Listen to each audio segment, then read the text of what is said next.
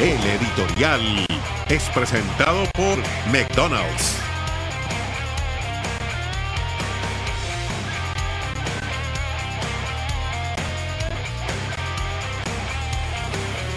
Bienvenidos a Jorge Ramos y su banda. Greg Berhalter es uno de los candidatos para dirigir al América.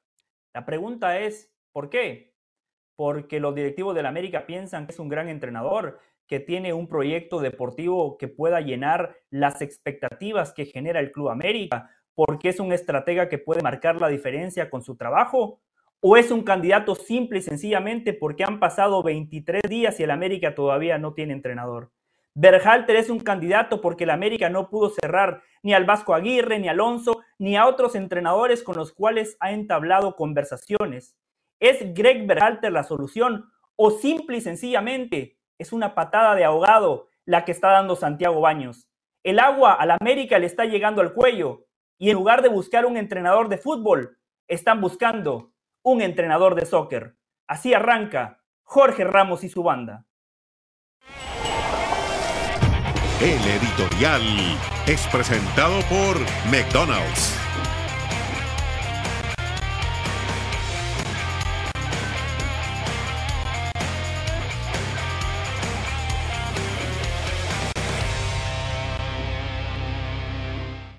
Qué alegría compartir nuevamente con usted que está del otro lado de la pantalla y con mis compañeros, con los grandes profesionales de la banda, Mauricio Pedrosa, Elizabeth Patiño y Dionisio Estrada. Hoy tenemos muchos temas, pero el primero ya lo pusimos sobre la mesa.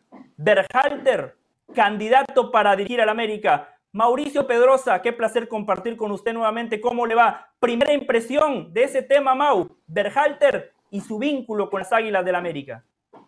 Yo ya eh, le veo un par de plegarias para que sea realidad. Creo que, creo que es una gran noticia. No, eh, primero que nada, muy buenas tardes a todos. Un gusto estar con todos ustedes. No hay que ser maleducados. Eh, pero no me gustó el cierre de tu presentación, porque me parece que tratas eh, de denigrar al soccer, ¿no? Como le llamas. Cuando dices, es un entrenador de fútbol y no un ¿Usaste coach de soccer o dijiste entrenador de soccer? ¿Qué fue lo que dijiste? Entrenador, sí. Fíjate, te hubiera quedado mejor si hubieras dicho un coach de soccer, ¿no? Le hubieras dado un, ah, tono distinto, le hubieras dado un, punch un poquito más fuerte. Para la segunda hora lo voy a eh, implementar. para la otra, para la otra, ahí, ahí, lo puedes apuntar. Eh, es lo mismo, al final de cuentas es lo mismo.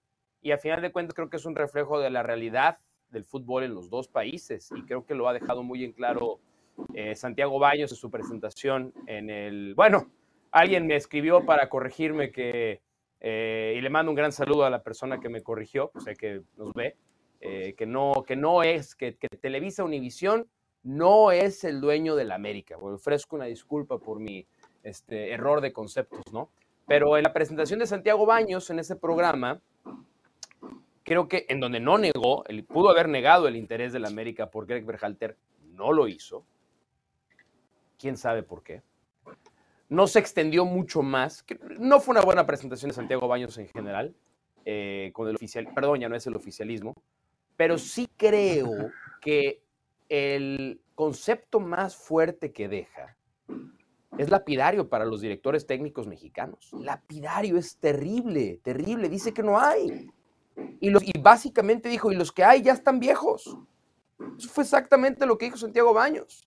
Y cuando apunta a uno de los panelistas, le dice, tú que es el promotor de ya sabemos quién, Jimmy Lozano, ¿no? Y dice, no, no está. Y yo sí creo que Santiago Baños, sin querer, porque no quería decir eso, pero sin querer, nos ha dejado claro que adentro del fútbol mexicano ya también admiten que hoy hay mejores proyectos, mejores entrenadores, mejores futbolistas en los Estados Unidos y que en México el hecho de que Greg Berhalter, no sé si va a acabar o no siendo técnico la América, pero el hecho de que sea un candidato por encima de una baraja de otros entrenadores mexicanos, que después podemos discutir de otra manera, si son buenos, no son buenos, si hay, no hay, cuántos hay, cuántos no hay, es otro tema.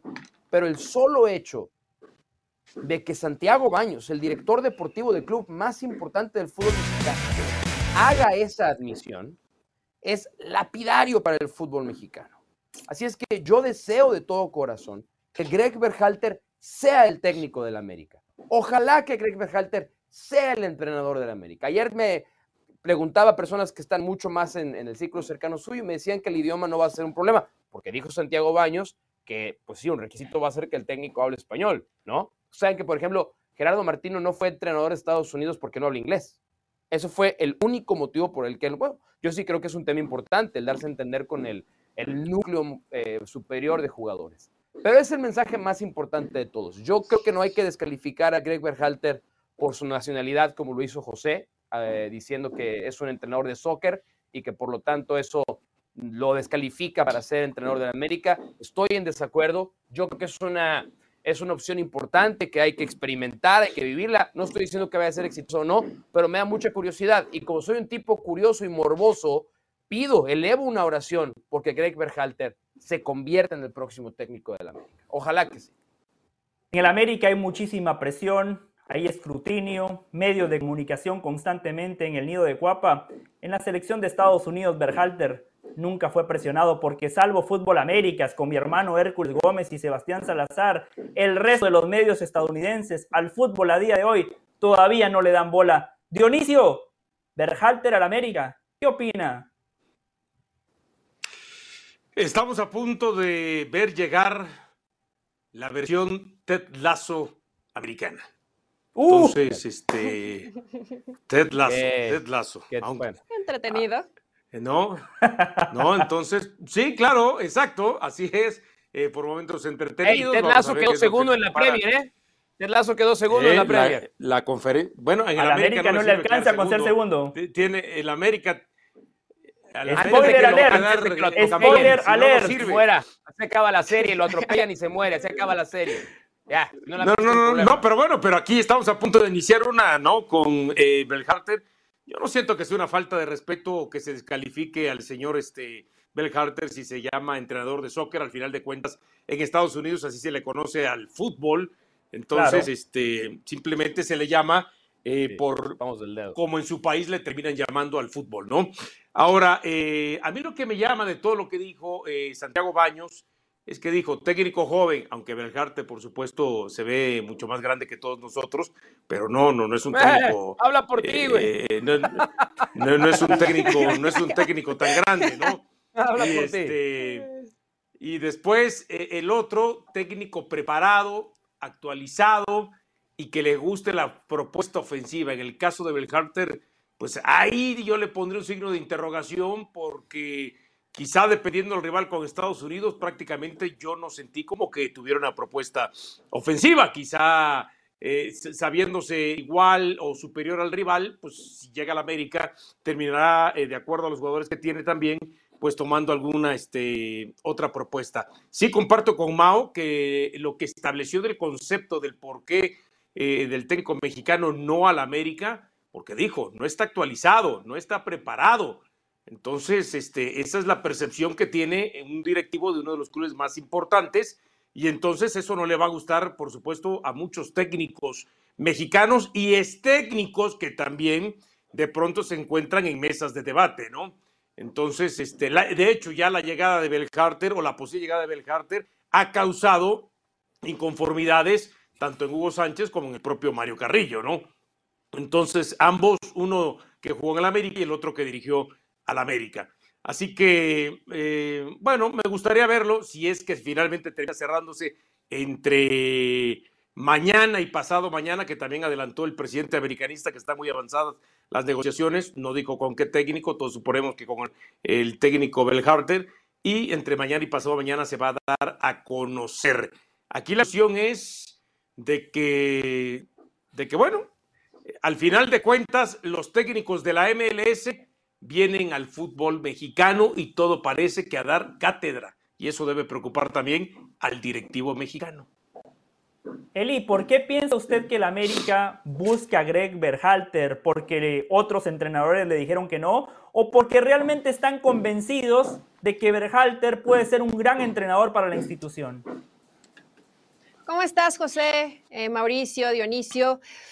Y América tiene dos problemas. Uno, y ya lo platicábamos un poquito ayer, el tema de negociar, sobre todo con entrenadores sudamericanos. Sabemos que la mayoría son de la cartera de Bragarnik y esto limita las posibilidades y el abanico que puede llegar a tener el América. Y después, eh, lamentablemente, y aunque lo que dice Baños a mí se me hace fuerte y, general, y generalizar siempre está mal, acabamos de ver en el torneo más reciente, ¿no? La posibilidad para el Chima Ruiz, no le salieron las cosas, el Potro Gutiérrez, me refiero a técnicos que además ya no son tan jóvenes, pero hablando de técnicos mexicanos que tuvieron la posibilidad y lamentablemente terminan fracasando. Hay otros ejemplos buenos como el caso de Mora, que con Atlas pudo rescatar más o menos el barco y se termina metiendo a la liguilla del fútbol mexicano. Pero más allá de eso, Berhalter, yo considero que el idioma sí va a ser una limitante, sí será una limitante para dirigir al América. En todo caso, Sendejas tendría que ser el traductor para la mayoría de los jugadores eh, azul crema. Y además, el, sistema de juego, yo creo que eso tenía de positivo eh, el entrenador Berhalter, que puede modificar de acuerdo al rival, que por momentos se paraba con línea de tres, que también cambiaba línea de cuatro en el fondo, que le gusta jugar con dos mediocampistas, que también busca mucho la alternativa de un falso nueve. Vaya, América tiene elementos para poder enriquecer las formas que tiene Berhalter para trabajar y sería interesante, yo más por morbo, por cizaña, por querer sangre, me encantaría que Berhalter dirigiera a la América. Más por eso que porque lo que realmente decir, bueno, que venga y que enseñe y que venga a demostrar, a demostrarle que yo no estoy segura que Berhalter sea mucho mejor de los técnicos que hay en el Eli, dos ¿eh? puntos. Quiero sangre, Dios de mi vida. ¿En qué programa estamos? No, no, estoy, estoy alarmado, estoy asustadísimo. Quiero ver yo ya, yo, yo, yo ah, sentía, yo sentía que ya había llegado a un extremo, ya había pasado la línea, admitiendo que soy bastante morbosón pero Elizabeth Patiño, Dios santo, lo acaba de, se, le acaba de sacar del parque no, por querer ¿No les emociona? ¿Qué no, nos, motiva el saber cómo va a trabajar el técnico con un equipo del fútbol mexicano? Sí, no, maravilloso. Nos va a dar muchísimo de qué hablar. Muchísimo. ¿Sabes desde cuándo? Yo, a ver, esta, esta relación América-Estados Unidos, yo creo que perdió una gran oportunidad cuando Landon Donovan no llegó a la América y existió la posibilidad. Hubo un momento en el que Landon Donovan, que para mí estaba mandado a ser para el América, no llegó. Pero está bien, el América es, una, es el protagonista principal, pero es el antagonista favorito del fútbol mexicano. Traer, traer un entrenador de los estados, el ex entrenador de los estados, que además, que además, seamos sinceros, el fútbol mexicano, la selección mexicana, para no generalizar, la selección mexicana voltea a Greg Berhalter y tiene que decirle, you're my daddy. Daddy. Lo, tiene que voltear a ver y le dice Daddy. Porque Berhalter poseyó por completo a la selección. No, no, no, ¿cómo no? Vamos a los resultados. Berhalter perdió la final. Responsabilidad de Martino. La primera final de Responsabilidad de Martino también. A ver a Berhalter y le tiene que decir Daddy. No hay de otra. Pero por eso mismo que decía Eli, por ese antagonismo natural de los Estados Unidos con México, el antagonismo natural de la América, creo que el experimento es valioso el experimento tiene pies. Y no nos engañemos, obviamente la negativa de otros entrenadores ha llegado a decir, pues ¿quién queda? Pues queda Berhalter, pero como yo estoy totalmente de acuerdo con Elizabeth, hay elementos futbolísticos, Eli, tú lo acabas de decir, que lo califican para tratar en el fútbol mexicano con este plantel que tiene el América jugar bien, ¿no? Está bien, pero una cosa es el morbo una cosa es el morbo y otra cosa si es lo mejor para una institución. A ver, lo de Donovan, lo que plantea Mauricio. Donovan es el mejor futbolista en la historia de los Estados Unidos y encima era el rival de uh, México, el famoso 2 a 0. Greg Berhalter es un entrenador más. O sea, Berhalter no trascendió con Estados Unidos. Bueno, es el entrenador más exitoso contra México. Sí trascendió. Sí trascendió. Y le fue mejor. Contra México consiguió buenos resultados, José. No, no, no. Contra México consiguió buenos resultados. Sí existió, sí existió. Sí, José, por favor. A ver, contra México, contra México tuvo buenos resultados, pero no nos engañemos. O sea, tiene la ventaja pues de la fue mejor Estados Unidos que México en, el Mundial. sí, le fue bien, pero en el Azteca no pudo ganar. En el Mundial, ronda de octavos de final, históricamente se ha quedado Estados Unidos. A ver, déjame entender algo. ¿Tú crees, que, ¿Tú crees que Greg Berhalter, o al revés, ¿tú crees que México dominó la era Berhalter contra Estados Unidos? No, a ver, la primera Copa Oro la gana Tata Martino, ¿no? Porque hay dos Copas Ajá, Oro. sí. ¿Y de ahí? La primera ¿Y a Copa Oro la, gana México, la segunda la gana Estados de? Unidos. O sea, Después la Nations League la gana Estados Y a Unidos. partir de ahí, Bien. Nations League, Sí. eliminatoria, Sí. sacó más puntos Estados de En los duelos directos, sacó más puntos Estados Unidos contra México. ¿De acuerdo? Y en la eliminatoria, en cuanto Ganó a en puntos, Estados Unidos iguales, ¿no? y empató en México. Quedaron ¿Estamos de acuerdo? En, en la ¿No? cosecha de puntos y en el quedaron Mundial iguales. llegó más y en el Mundial llegó Estados Unidos más lejos que México, enfrentando rivales más difíciles. José, no nos engañemos. A Greg No. Berhalter le fue mejor que a México el siglo pasado. O sea, clarito. Está bien, clarito. perfecto, pero la pregunta es, Mauricio, ¿es el mejor para el América? Yo creo que no. Yo creo que lo están Dime buscando otro. simple y sencillamente Dime porque otro. llevamos Sí, bueno, 23 días no hay un entrenador. Pero José, es 100%, que ¿quién sería el mejor 100%. para la América? Eso es una pregunta difícil de responder porque decir, ¿quién es el mejor entrenador para un equipo?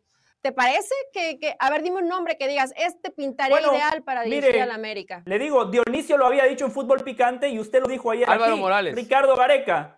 Ricardo Gareca me parece un, un técnico Gareca más probado, una gran opción. por estilo de juego, mucho más atrevido, asume el rol protagónico. Lo que hizo con Vélez fue fantástico, hablando con No, y más equipo, habla maravillas de este, Gareca. Pero ahorita viene de fracasar con más Vélez. pergamino y más trayectoria y recorrido que Belhart. Ahora, eh, yo tengo una, una, una hipótesis, ¿no? A mí me da la impresión que América dijo, ahora resulta que los técnicos mexicanos también para la América no son idóneos, sino son los técnicos extranjeros. Yo no sé si lo que, y pensando en mi, quis- en mi quisquillosa cabecita, si la temporada de Chivas con un técnico extranjero como Paunovic ha obligado a la América hasta pensar en Berhalter. Sí, eso y prefiere entonces un técnico eh, extranjero, aunque no sea ni sudamericano ni europeo, pero en este caso estadounidense, sobre un técnico mexicano y que además le esté copiando o quiera copiar la fórmula a Chivas. Y si le agregamos que Berhalter, ¿cuál es el- uno de los máximos símbolos de, la, de los Estados Unidos? El águila. Llega al águila, el águila calva además. Entonces, Justo hoy en el Día de la Bandera, este, bien Dionisio. todo va ahí Justo cuadrando, hoy en el Día de la Bandera ahí. de los Estados Unidos se puso, se puso nostálgico y romántico. A ver, eh, hay algo, hay algo que a mí no me gustó de Santiago Baños. Y, y coincido con él, y cuando generaliza, es injusto decir que los entrenadores mexicanos no están preparados. Jimmy Lozano, preparado. Nacho Ambriz, preparado. Rafa Puente Jr., preparado. Después le ha ido mal, es cierto, pero no podemos discutir la preparación. Nosotros que hemos hablado con él y sabemos cómo se prepara, en cuanto a preparación, está allí. Y a Santiago Baños le faltó hacer el mea culpa. Él es un técnico joven que no le alcanzó para ser entrenador, siempre fue segundo de Miguel Herrera. Después, como no le llegaron las oportunidades, se dedicó a ser directivo. Entonces a él le faltó también hacer el mea culpa. Decir que los entrenadores mexicanos no están preparados me parece una aberración. Eli, usted hizo el curso Se hace poco. Los equivoca, entrenadores mexicanos están preparados. A ver, eh, es que es que ahí es donde veo el problema. No debes generalizar, por supuesto. Como no hay preparados mexicanos, como no hay preparados argentinos, como no hay preparados y puedes ponerle la nacionalidad que tú quieras. Ahí es cuestión y también ver la preparación, José, porque está muy de modita de me voy a Europa, me tomo foto con Pep Guardiola, me tomo foto en las instalaciones del United me- y solamente voy a pasear. O sea, para aprender tienes Michele que ir, tienes que ver los entrenamientos, tienes que estar dentro de la cancha para realmente adquirir ese conocimiento y estarte actualizando constantemente. Yo no, por supuesto que se equivoca en generalizar Santiago Baños, pero también es esa situación donde, te repito, han dado posibilidad a entrenadores mexicanos y han fracasado. Ese es hoy el gran problema, ¿no? Y ni siquiera es que haya sido Sí. jugador de fútbol, porque ve al Arcamón. Arcamón no jugó fútbol. Llegó, al- llegó a Sí. México y ha sido un éxito. Fue un éxito con Puebla y hoy está siendo un éxito con León. Entonces, porque se equivoca Santiago Baños, se equivoca. Pero- y cuando lo decías de pero no auxiliar del piojo, es el que le llevaba el café al piojo, José. Sí, como los- auxiliar, los, entrenadores del no Río le de la Plata son dos. Los entrenadores argentinos son buenísimos y al Tata Martino le fue mal con México. Entonces tampoco podemos decir, ah, todos los entrenadores argentinos son buenos. Ahí me parece donde Santiago Baños claramente se ha equivocado. Mauricio, hay un punto que hace ratito lo establecía Dionisio.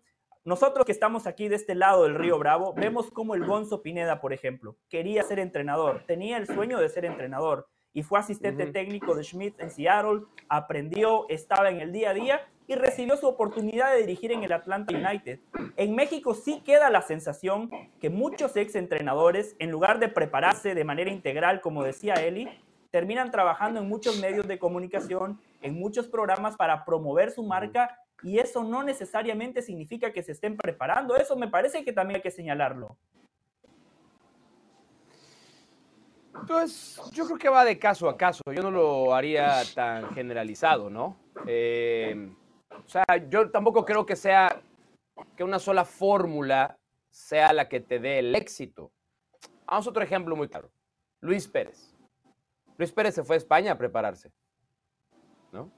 Luis Pérez llevado, hizo, hizo cuatro años, creo que hizo cuatro años en España, picando piedra, trabajando en ligas muy inferiores y luego se le dio la oportunidad. Mucha gente decía que se le había dado una oportunidad en selecciones menores en México por, la, por, el, por amiguismos y tal. Y cuando se le dio la oportunidad, pues tampoco le fue bien. Entonces yo no creo que haya una fórmula eh, que funcione. A ver, el caso más claro lo tenemos en casa. Y es el Chelis, ¿no? Chelis en Puebla en segunda división, cuando los asciende, Chelis le encantaba el fútbol y sabía fútbol, pero hizo una preparación extensa el Chelis, no. Y triunfó, le fue re bien en Puebla, lo ascendió. Y luego, como tiene personalidad, este, es muy bueno para hablar, es dicharachero y sabe, se fue a la televisión y a la televisión la rompió, le fue, le fue muy bien. Entonces, y ahí recibió otras oportunidades para seguir dirigiendo. Entonces, no hay una fórmula. Hay tal vez, que es lo peligroso, un estigma. Pero el estigma de que el entrenador mexicano no es bueno es porque los que han triunfado pues, han sido los de siempre. O sea, ¿cuál es el último entrenador mexicano exitoso? ¿Miguel Herrera? ¿Quién vino detrás de él? seguramente Nacho Ambriz.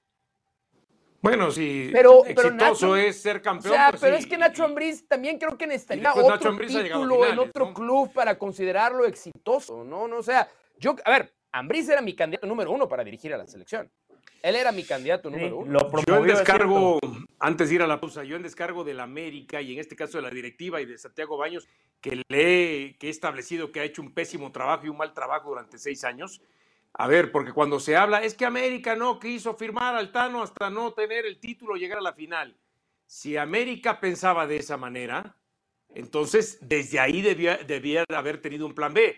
Quiere decir que la idea de la América sí era continuar con el Tano Ortiz, pasara lo que pasara, porque si no, no tendríamos 23 días sin técnico de la América. 100%. Por supuesto, vamos a hacer la pausa.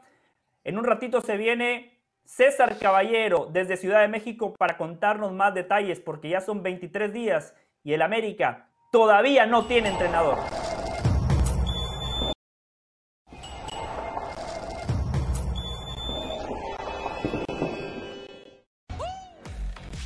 Seguimos en Jorge Ramos y su banda. El exdirector técnico de la selección estadounidense, Greg Berhalter, es uno de los candidatos para dirigir al América. Ya Mauricio Pedrosa nos ha dicho que a él le encanta la idea. Pero ustedes, ¿qué opinan? Berhalter al América, ¿es una buena idea? Kevin dice, no. Berhalter es un técnico que no pudo hacer más puntos en la eliminatoria que la peor selección mexicana en 30 años. Fausto escribe, no, no es una buena idea. Arthur dice, tiene buen estilo de juego, pero con la selección de USA se equivocaba mucho.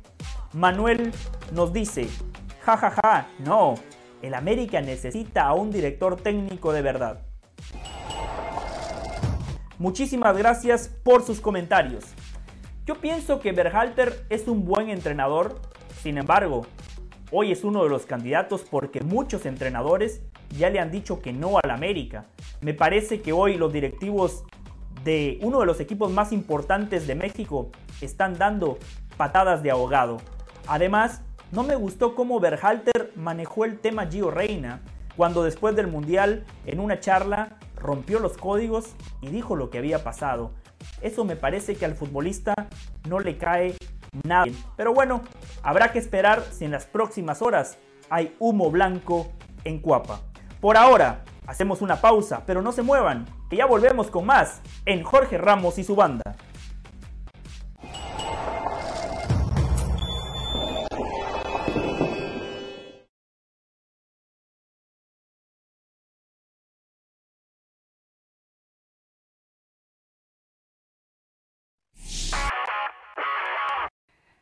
Saludos, soy Cristina Alexander y esto es Por Center ahora. Se veía venir, pero ya es oficial la llegada de Jude Bellingham al Real Madrid, así lo anunció el club merengue. El ahora ex de Borussia Dortmund firmó por seis temporadas y será presentado este jueves en la ciudad deportiva del Real Madrid.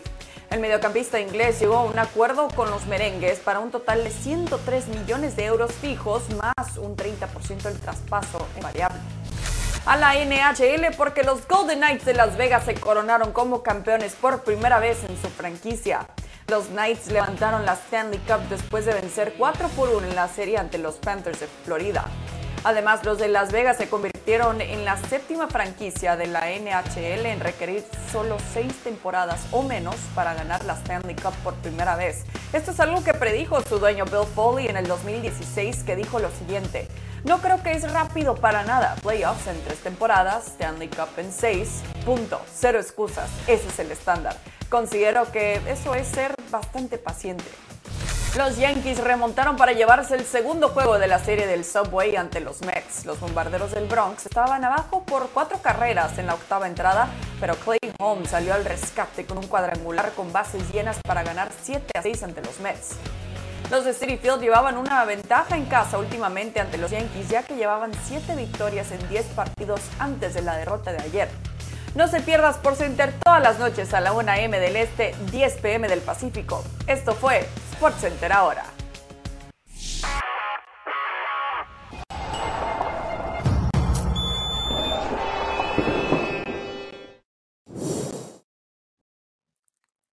Estamos de regreso en Jorge Ramos y su banda. Miércoles 14 de junio y el Real Madrid ha hecho oficial su primer gran fichaje de la temporada. Jude Bellingham, el inglés, 19 años de edad nada más, es muy joven, pero tiene una trayectoria sumamente rica en el fútbol europeo.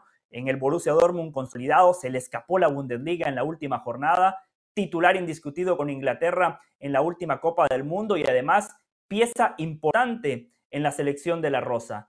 Hoy el Real Madrid hace su primer gran fichaje porque el conjunto blanco ya ha anunciado la vuelta de Fran García, un lateral formado en la cantera del conjunto merengue, fue prestado al Rayo Vallecano y hoy regresa al Real Madrid. Habrá que ver ¿Cómo le va? Habrá que ver si puede competir por un puesto en el equipo titular. Brahim Díaz, el Madrid lo había fichado hace unos años, eh, un futbolista que estaba en el Manchester City, jugó en el Real Madrid, no le fue bien, el Madrid lo prestó al Milan, donde claramente evolucionó, se convirtió en un futbolista importante en el esquema de Pioli, el Milan que recuperó el protagonismo perdido, ganó un Scudetto, volvió a competir en la Champions, pero Brahim Díaz sigue siendo una interrogante. En un equipo importante como el City no se pudo consolidar y tampoco lo hizo con el Real Madrid.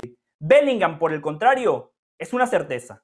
El Madrid ficha a un futbolista que llega a ser titular y lo más importante, por su edad, el Madrid se asegura un jugador que seguramente todavía va a seguir evolucionando, un gran presente y un futuro sumamente prometedor. Estaba revisando, compañeros, las edades de los futbolistas que tendrá el Real Madrid en la mitad de la cancha. Bellingham, 19 años. Camavinga, 20 años. Chuamení, 23 años. Valverde, 24 años. Dani Ceballos, 26 años. El Madrid de a poco se empieza a despedir de esa zona medular de la cancha que dominó Europa. Ya se fue Casemiro, veremos qué pasa con Modric. Cross está llegando a la recta final de su carrera. El Madrid de a poco empieza a sentar las bases para seguir siendo un equipo competitivo en Europa. Mauricio, con este fichaje de Bellingham y faltando todavía lo que pueda fichar el Real Madrid en lo que resta de este mercado de transferencias, ¿para qué está el Real Madrid con Bellingham? Pues no, creo que para mucho más de lo que suele estar, ¿no? acá decíamos ayer que Madrid está siempre para ganar la Liga, para ganar la Champions y para lo para, para todo. La, la exigencia con o sin Bellingham es la misma. Yo, yo donde sigo teniendo mis dudas es en saber si Ancelotti va a seguir siendo el técnico eh, en vez de quién va a jugar Bellingham, ¿no? O sea, quién, quién va a dejar de ser titular en el Real Madrid para que juegue Bellingham, porque no paga 133 millones, lo cual también es importante, ¿eh? no, no, no nos olvidemos de la cifra, 133 millones para cuando después se acusen a otros equipos de comprar títulos, ¿no? Y que gastan y gastan y gastan y por eso ganan. No nos olvidemos 133 millones de euros. La felicidad Saludos a Jorge Ramos. La verdad, para armar un buen equipo y no, tienes que gastar billete. Claro, claro. Sí, sí, no, no, no, Sí, no es claro, una crítica. Nada más, nada más no nos olvidemos para la doble moral de algunos, de algunos. Pero yo es Póngale que. nombre. A ver, para. para no, Que si no me quedo con la duda. Darle publicidad a gente innecesaria en este momento. Eh, es que en vez de quién va a jugar, Jude Bellingham, como jugaba en el Borussia Dortmund, eh, es un futbolista que puede jugar como interior por derecha, área a área, es como jugado también en la selección de Inglaterra, pero puede, en un esquema con dos volantes de contención puede tranquilamente jugar por, por delante de los dos volantes de contención. Porque sí es cierto, el, el Madrid se ha rejuvenecido, parece más joven, pero a partir de cuándo van a regresar Modric y Kroos para la próxima temporada. Va a terminar jugando Kroos como el volante central titular, a su derecha Bellingham y a su izquierda, eh, perdón, a su derecha Kroos y a su izquierda Bellingham. Eso adelanta a Valverde, manda la banca a Rodrigo, Rodrigo va a jugar de nueve y Valverde va a jugar como extremo por derecha. Pues lo que pasa es que no sabemos. No sabemos todavía cómo va a jugar el Real Madrid, cómo lo va a usar el Real Madrid. Es un excelente fichaje, extraordinario. De los futbolistas menores de 20 años que se podían contratar al día de hoy, probablemente la apuesta más segura era Jude Bellingham, propenso a lesiones. No pudo terminar la temporada en la que el Dortmund tuvo que haber ganado la liga. No pudo jugar Bellingham por lesiones, se lesiona mucho también. Pero para, y para los 19 años es algo preocupante. Pero es un excelente fichaje. No creo que haga al Madrid más o menos favorito de lo que ya era. Es importante que los clubes siempre eh, puedan planificar a futuro. Esos problemas que presenta Mauricio son los problemas ideales para cualquier entrenador. Yo creo que Bellingham es una apuesta a presente y a futuro. Cross seguirá siendo importante, pero no creo que sea titular. Es más, el físico ya no le da para ser titular en todos los partidos que el Real Madrid disputa en la temporada. ¿A usted, Dionisio, le gusta el fichaje de Bellingham o esa cifra escalofriante que pagó el Real Madrid? ¿Usted se la hubiese guardado para ir por un jugador de ataque que a día de hoy el Madrid todavía no tiene delantero? Se fueron Benzema y bueno, Mariano que no hizo absolutamente nada, pero igual se fue. Yo me la guardaba para un jugador de ataque, en este caso para lo que se está diciendo, los 150 millones de euros que estaría ofreciendo el Real Madrid para tener a Mbappé ya, o por lo menos es lo mínimo, perdón, lo mínimo que estaría solicitando el PSG para eh, dejar eh, salir a Mbappé justamente en este, en este verano. ¿Por qué? Porque entiendo lo que me dicen de Bellingham, pero realmente el problema del Madrid en este momento es quién va a sustituir a Benzema. No lo hay. No hay quien sustituya a Benzema. Ahora, cuando usted me habla de una cifra, bueno, tengo que decirle que Bueno, sí la hay, Dionisio, sí mayoría, hay.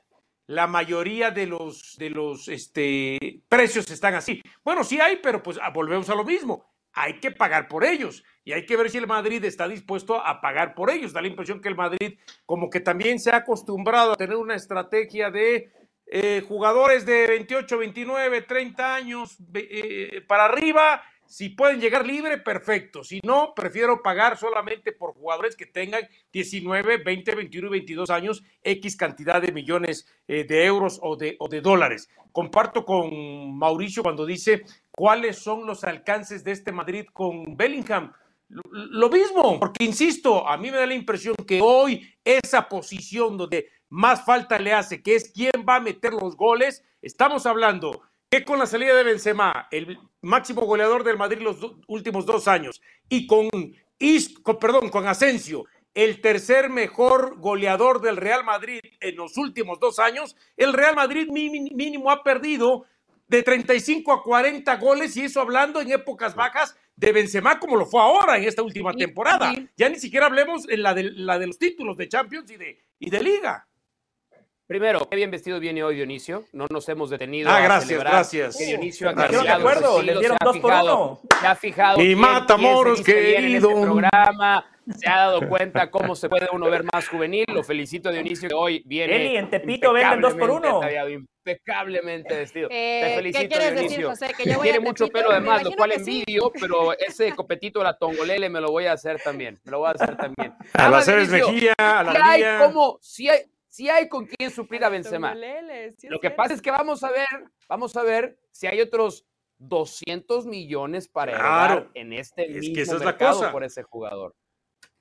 Bueno, Eli, con el fichaje de Bellingham, el medio campo ya está resuelto. Chuamení, Camavinga, Valverde, Cross, Modric, Ceballos, ya está. Siete mediocampistas para tres posiciones si pensamos que Ancelotti va a seguir jugando con el 4-3-3, ¿no? Si juega con 4, bueno, ahí también tiene la variante de Federico Valverde que muchas veces lo ha hecho como un mediocampista recostado por derecha. Ahora que viene él, y usted ayer hablaba de que el Madrid también necesita reforzarse en defensa, además de la falta de gol que ya plantearon los compañeros. ¿Cuál es el principal problema que ahora tiene que resolver el Real Madrid, Eli? Eh, coincido, la verdad que coincido con, con, todos en el tema de que tiene que buscar al hombre gol, el hombre que pueda suplir de cierta forma, porque va a ser muy difícil que alguien supla eh, la baja de Benzema, aún llegando Mbappé, ¿no? Es un jugador con características distintas, entonces eh, no, lo, no lo vamos a comparar, en ese caso Madrid solamente lo tendría que disfrutar. Probablemente el peor lastre y que ya se pueden deshacer de él es Hazard y el peor error que ha cometido el Madrid en los últimos años en materia de contrataciones y cuánto dinero perdieron ahí y qué poquito le pudo dar para la institución. El caso de Bellingham a mí me parece interesante, vaya, a lo mejor ya me estoy volviendo un poco eh, loca o, imaginando cosas que no van a suceder, pero hasta como un falso ataque, de te podría, te podría funcionar como creativo. Yo sé que es más un 8, pero podría convertirse en un 10. Te da alternativas en el ataque para el Madrid, lo cual me parece interesante en el tema de Ancelotti. Mencionaste mucha gente de medio campo y es verdad. El caso de Camavinga, que creo que gustó mucho Ancelotti desde izquierda como lateral, entonces eh, podemos descartar a lo mejor un jugador, pero que también te puede servir en medio campo. Tienes, tienes gente para echar mano en la defensa. Tienes a Militao y a Rudiger. Acá el problema es que no han tenido o entre los dos un nivel que vaya parejito. O está bien el uno o está bien el otro y ahí es cuando le comienza, le comienza a complicar al, al, Real Madrid. Me parece una gran contratación de Bellingham, pero tampoco te cambia tanto la historia. Excelente incorporación, le va a servir muchísimo a Ancelotti, inclusive para hacer más rica la propuesta que pueda eh, implementar en materia de fútbol, pero, pero necesita suplir la ausencia de Benzema y hasta el momento pues todavía no escuchamos ni el nombre de Harry Kane ni el nombre de Mbappé, que ya son contrataciones del Madrid. Entonces hay de que acuerdo, esperar. el tema de los laterales, José, y en el tema de los laterales, eh, si bien es cierto que Carvajal cumple, si bien es cierto que Lucas Vázquez lo puede hacer, eh, en ocasiones ha jugado hasta Militao por ahí, este, a mí me da la impresión que sí se necesita. Eh, y del otro lado, Alaba pues lo puede utilizar también, pero eh, ha sido propenso a lesiones. El tema también de Nacho, que es un jugador utility allá atrás, a mí sí me da la impresión que necesita laterales de, mayor eh, nombre, de mayor jerarquía, de, mayor, este, se puede decir, nivel futbolístico. Y, simplemente para decir, en el tema de Xiaomeni, porque decías, ya parece que el Real Madrid está cubierto en el medio campo, sí, pero hay que recordar que al arranque de esta última temporada y sobre el final de la otra, pues Xiaomeni como que daba la impresión que no le pesaba la camisa del Madrid, se veía, pero, pero realmente como que le había sentado muy bien, ha venido de menos a más. Diga, perdón, de más a menos. Y, sí, creo que ahí, creo que ahí en el bueno, tema estuvo lesionado mucho tiempo, estuvo lesionado dos también hay, ah, ah, sí es cierto, hay una cuestión que a mí me genera signos de interrogación. Sobre los laterales. Yo, yo, con Xiaomeni yo estoy un poco más tranquilo, porque Chomení ha demostrado que puede jugar y puede dominar esa posición. Es un, es un chico muy joven todavía. Y yo creo que en general, más, podemos, digo, no vamos a hacer ahorita ese repaso, pero esto es 100% real. Al futbolista francés que fue a la Copa del Mundo, la segunda mitad de la temporada se le hizo bien pesada. Yo, yo sí creo que el, el, el, el estrés post-trauma que sufrieron muchos jugadores franceses lo vimos con sus clubes en la segunda mitad de la temporada. Chomení se lesionó. Yo ahí no estoy tan preocupado. Pero donde sí es, me vale, ¿no? O sea, que esté preocupado, no, pero donde creo que el Real Madrid tiene que ser un poquito más enfático. Y no se nos puede olvidar, porque es el Real Madrid, es en el crack. Cuando el Real Madrid triunfa, es porque tiene un crack en el equipo. Y a un crack en buen momento. Y a un crack consistente. Y a un crack, si va a jugar 65 partidos en el año futbolístico, que esté disponible por lo menos en Bueno, Vinicius yo ya lo pongo como crack. Pues yo no. Yo no, yo no ¿Cómo, creo que ¿cómo José, que el que lo mataba, hoy lo pone como crack? No, José, yo creo que ese es un error. Yo, hace hace, hace cuatro ¿qué, años, ¿Qué cambió de José? La noticia Sí. cambió, Dionisio, no cambié yo, cambió Vinicius y por ende. Pero- pero- No, y- la- y la confianza no, que le dio ¿qué Ancelotti. pasa? ¿Por qué no? la vuelta. Porque esta Porque temporada, esta temporada, no funcionaba Vinicius. esta ahí sí- temporada ahí sí cuando Benzema no estuvo, cuando Benzema no estuvo, es cuando Vinicius, cuando Vinicius tuvo que ejercer de crack. Ejerció de buen jugador, ejerció de muy buen jugador, pero no de Bueno, hay crack. gente que ya lo pone Pero como entre los primeros tres El jugadores del mundo. del Real El- Madrid el tuvo equipo- que depender El de equipo no lo Vinicius. acompañó. Si la táctica de Ancelotti era pero que la Vinicius Vinicius el. Vinicius crack. no lo acompañó, no le el Ahora el equipo no el acompaña a. Vinicius Vinicius. completamente solo. El, el gran crack se sobrepone a los malos compañeros. El mal crack se sobrepone al mal entrenador. Saludos, Saludos El Hércules. mal Hércules. crack se sobrepone a todo, ¿no? Y si, y si Vinicius va a ser un gran crack, entonces no podemos presentar el argumento del entrenador, no podemos presentar el argumento de los, de los compañeros. No puedes construir alrededor de Vinicius, sí puedes construir alrededor de Mbappé. No, no, pero- Hace cuatro años, cuando hubiera sido ideal, O de Cristiano en su Pero momento. de Mbappé, Mbappé es un crack, Neymar es un crack, Messi es un crack y les fue mal. Bueno, bueno, Claro. pero Mbappé, fíjate dónde estaba antes el Paris Saint Germain de Mbappé y dónde estuvo después. Llegó a final de Champions, puso números récord. Lo que pasa es que también al final del día, Kylian Mbappé, que por cierto, veamos los números de Mbappé y veamos los números de Vinicius para ver cuál es más crack que otro. Ya es campeón del mundo. Ya llegó a una final de Champions con un equipo más o menos, más o menos malón. O sea, no También, también es mucho más fácil ganar la Liga ON de Francia que la Liga. Es mucho más fácil poner buenas estadísticas en la Liga ON No de Francia. si Usted repase más, los ¿eh? números de Cavani, No sé- repase los números de si Neymar, los números más, de Messi, si los números más. de cualquier El jugador de que ha estado en el Paris Saint Germain más que el puede repasar ¿eh? los números de Zlatan. Todos pusieron grandes números, O sea, todos tuvieron es grandes mejor- estadísticas, porque en esa liga, jugando para el Paris Saint Germain es muy fácil destacar. Para ti es más crack Vinicius que Mbappé. No, para mí Mbappé, para mí Mbappé. Pero, No, eh, eh, pero eh, eh, Vinicius sí es un crack. José, no recules, no, no, no, me te eches para atrás. Si ya dijiste No, que Vinicius es sí crack, es un Vinicius crack, es pero no es mejor que Mbappé. ¿Por qué no Esa lo discusión hace? ya la atrás, tuve se echó para atrás. Es un Sí, gran jugador. tiene razón, Eli, tiene razón, Eli. ¿Y ahora es. Vinicius es un crack. A mí me parece un crack. Te mueve, es. te mueve masas, divide la opinión, es Sí. un extraordinario jugador, tiene habilidad, tiene potencia, tiene Correcto. velocidad. ¿Qué le pedirías?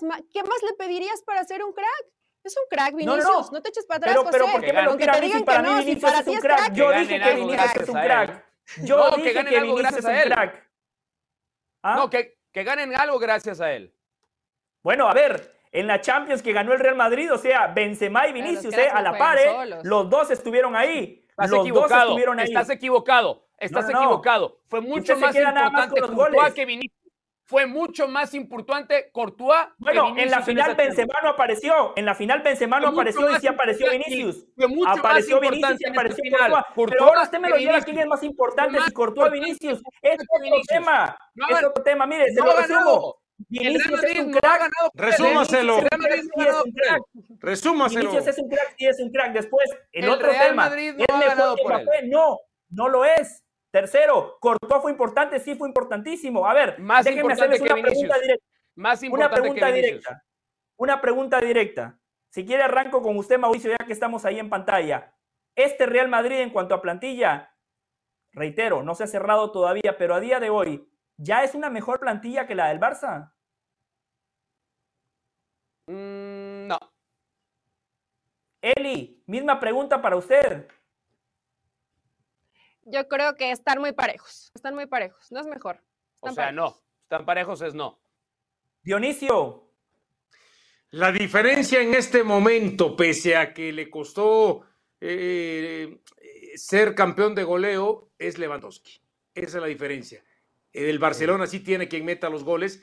El Real Madrid, Claro. aunque esté Vinicius, todavía no tiene que meta los goles. Claro. estoy de acuerdo. Lewandowski es la diferencia. Por eso el Real Madrid a día de hoy todavía no tiene mejor plantel. Pero cuando contrate un 9, que ojo, eh, Enric, 2024 ya puede jugar para el Real Madrid. Lo estaba viendo el otro día en Copa Libertadores, en el Brasileirao. La está rompiendo y tiene nada más 16 años. Vamos a Está Santi pausa. Jiménez, hombre, ya lo tiene cerca más. ahí. Esto es Jorge Ramos y su banda. ¿Cómo ensucian la cancha? Eh? ¡Qué bárbaros! ¿eh? ¿Cómo ensucian la cancha, Eli? Especialmente usted.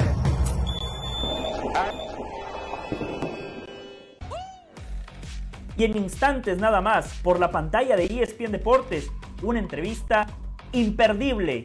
El bigotón, Ricardo Lavolpe, sin censura, con nuestros compañeros de cronómetro.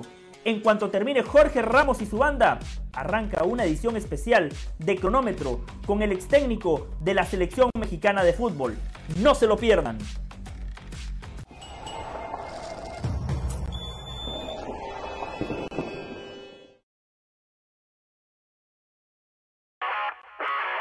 Soy Cristina Alexander y esto es Por Center ahora. La selección mexicana sub-23 empató a uno ante la selección de España sub-21 en un partido amistoso.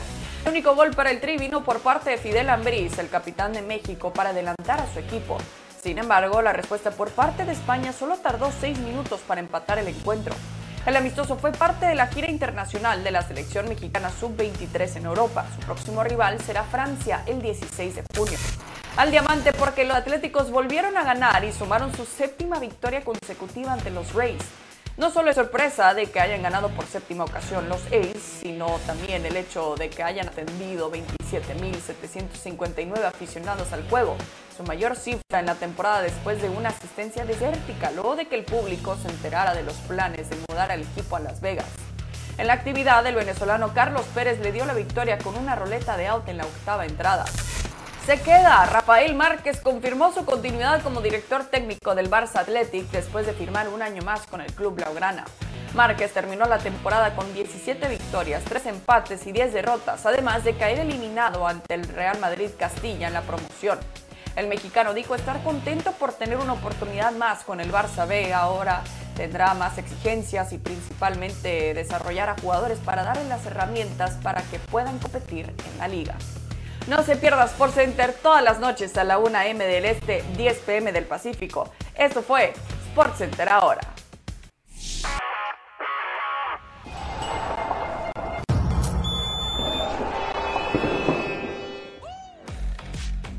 Estamos de regreso en Jorge Ramos y su banda. Aprovechamos la oportunidad para invitarlos para que se mantengan en sintonía de ESPN Deportes, porque cuando termine Jorge Ramos y su banda, se viene un programa de cronómetro imperdible, con un invitado especial, el bigotón, Ricardo Antonio Lavolpe, el ex técnico de la sección mexicana de fútbol, estará con los compañeros de cronómetro a las 6 de la tarde hora del este, 3 de la tarde hora del Pacífico. Hacemos la pausa al volver, César Caballero desde Cuapa para hablar del futuro técnico del América.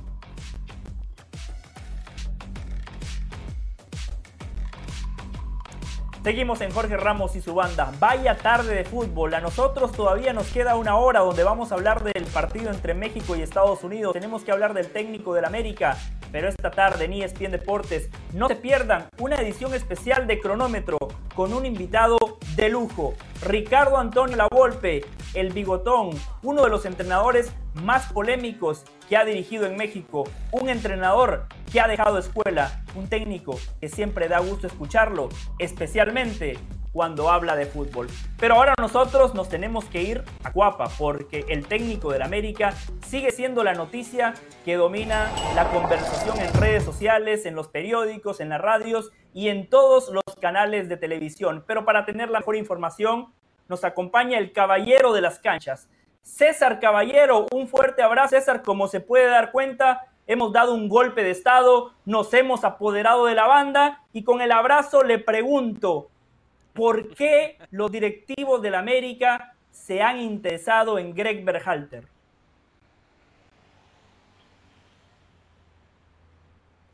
¿Cómo estás, José? Qué gusto saludarte desde una muy calurosa Ciudad de México. Estamos ya a punto de que entre el verano aquí en la capital de la República Mexicana. Eso nos habla de que está muy cerca de comenzar el próximo torneo, el Apertura 2023. Y eso nos habla también de que no es posible que las Águilas del la América todavía no tienen un técnico que se haga responsable después de la salida de Fernando El Tan Ortiz. Eh, ya lo decías, está el nombre de Greg Bellharter en la palestra como uno de los candidatos y uno de los candidatos importantes que tiene la directiva americanista. Te podría decir que no es tan avanzado como se quiso manejar la situación de que era la opción número uno y de que estaba ya prácticamente hecho.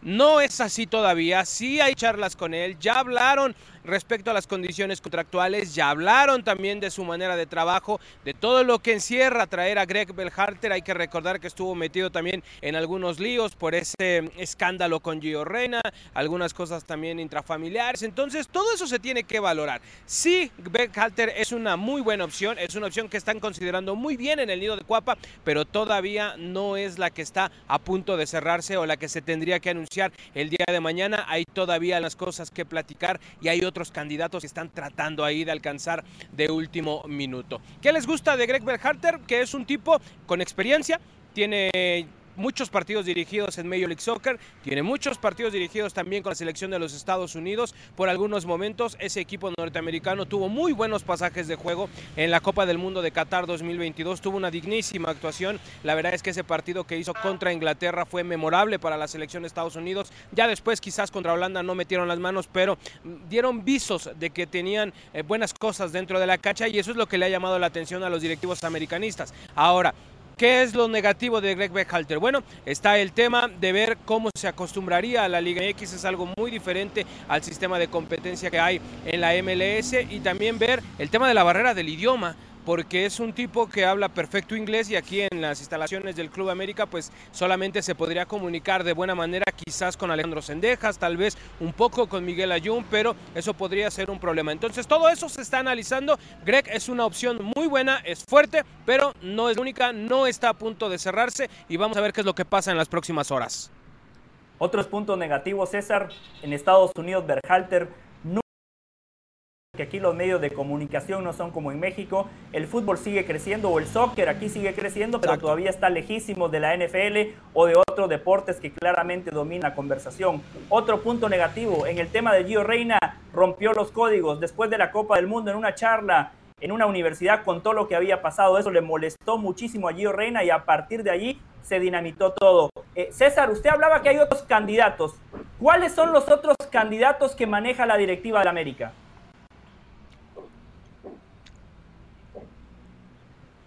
Mira, querido José, hay bastantes nombres y todos tienen, digamos que un porqué en este momento estar ahí como opción para las Águilas. Uno de ellos es el Chacho Coudet.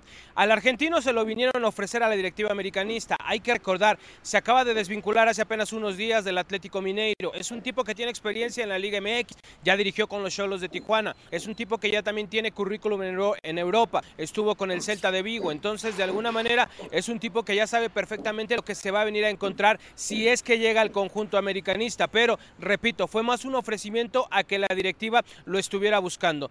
Yo no lo descarto, me parece que si está ahí como opción no se puede descartar y menos con esta directiva porque se puede esperar absolutamente todo. Hay otros nombres que han intentado poner en Sudamérica, llámese Fernando Gago, un tipo eh, de mucha experiencia en el fútbol mundial, pero que quizás no ha tenido la mejor suerte en el fútbol argentino en estos momentos, aún así lo han puesto aquí como opción. Y está la otra, la de André Jardiné, que desde el principio de este proceso de selección o de casting o como lo quiera llamar Santiago Baños, porque ya no sabemos qué es lo que ha venido haciendo. Es un tipo que sabe perfectamente que le interesa la directiva, pero siempre y cuando no se cierren sus opciones principales y que él es un rompas en caso de emergencia. Esos son los nombres que en este momento se están manejando aquí al interior del nido de Cuapa.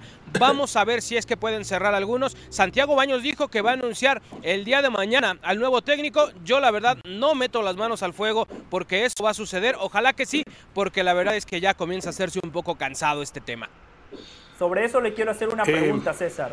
Eh, van 23 días y el América todavía no tiene entrenador. El torneo va a arrancar el 30 de junio y el América no tiene entrenador.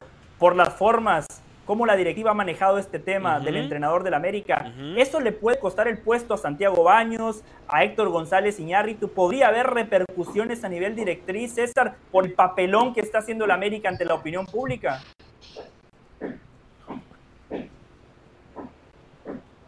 Mira, yo creo que si las cosas no funcionan a principio de torneo, si se vive una hecatombe al interior del nido de Cuapa y con eso me refiero a que pasen seis, siete jornadas y este equipo es el sotanero y no se le ve cabeza y nadie está conforme, quizás sí podríamos hablar de un posible eh, golpe de timón, pero han sucedido muchas cosas al interior del nido durante estos últimos seis años de gestión de Santiago Baños y el directivo aquí sigue despachando y sigue trabajando. Al final de cuentas, toda esta tardanza de alguna manera, si bien no tiene el aval del dueño, sí es del conocimiento de todo lo que está pasando. Entonces, eh, vamos, sabe perfectamente Emilio Azcárraga por qué no se ha tomado la decisión todavía de un cuerpo técnico. La directiva alega que hay muy pocos jugadores titulares, desde ese punto de vista no hay tanta prisa para que llegue un estratega definitivo, pero lo que es una realidad es que se está perdiendo tiempo de trabajo, de adaptación, de planeación y todo ese es tiempo que ya no recuperas. Ya lo dijiste tú, el torneo empieza el próximo 30 de junio, pero los partidos amistosos arrancan a partir del próximo sábado y lo más probable es que ahí veamos a Diego Cervantes, al chiquilín, que es el encargado de la categoría sub-20 suena hasta cierto punto coherente porque la mayoría de los futbolistas que van a estar en estos encuentros son precisamente de esa categoría del club y Diego los conoce muy bien, pero de que es una realidad que a este equipo digan lo que digan y traten de decir en los medios y los mensajes que traten de enviar, le urge ya tener director técnico y tener una certeza. Me pareció escucharlo, Dionisio, adelante. Sí, eh, el saludo para César Caballero. Me agrada que ya este, se empieza a dar cuenta de la realidad de Santiago Baños, ya le da ahí sus responsitos y todo. Eh, poco a poco se está inclinando del lado de la verdad este César Caballero. Pero, a ver, no me queda claro. Dice César, eh, no están cercanas las situaciones. Entonces, ayer nos mintió Santiago Baños cuando dijo, Estamos muy avanzados, estamos cerca, entre jueves y viernes lo puedo dar a conocer al técnico porque quiero que esté el sábado en el partido este, eh, que juega el América.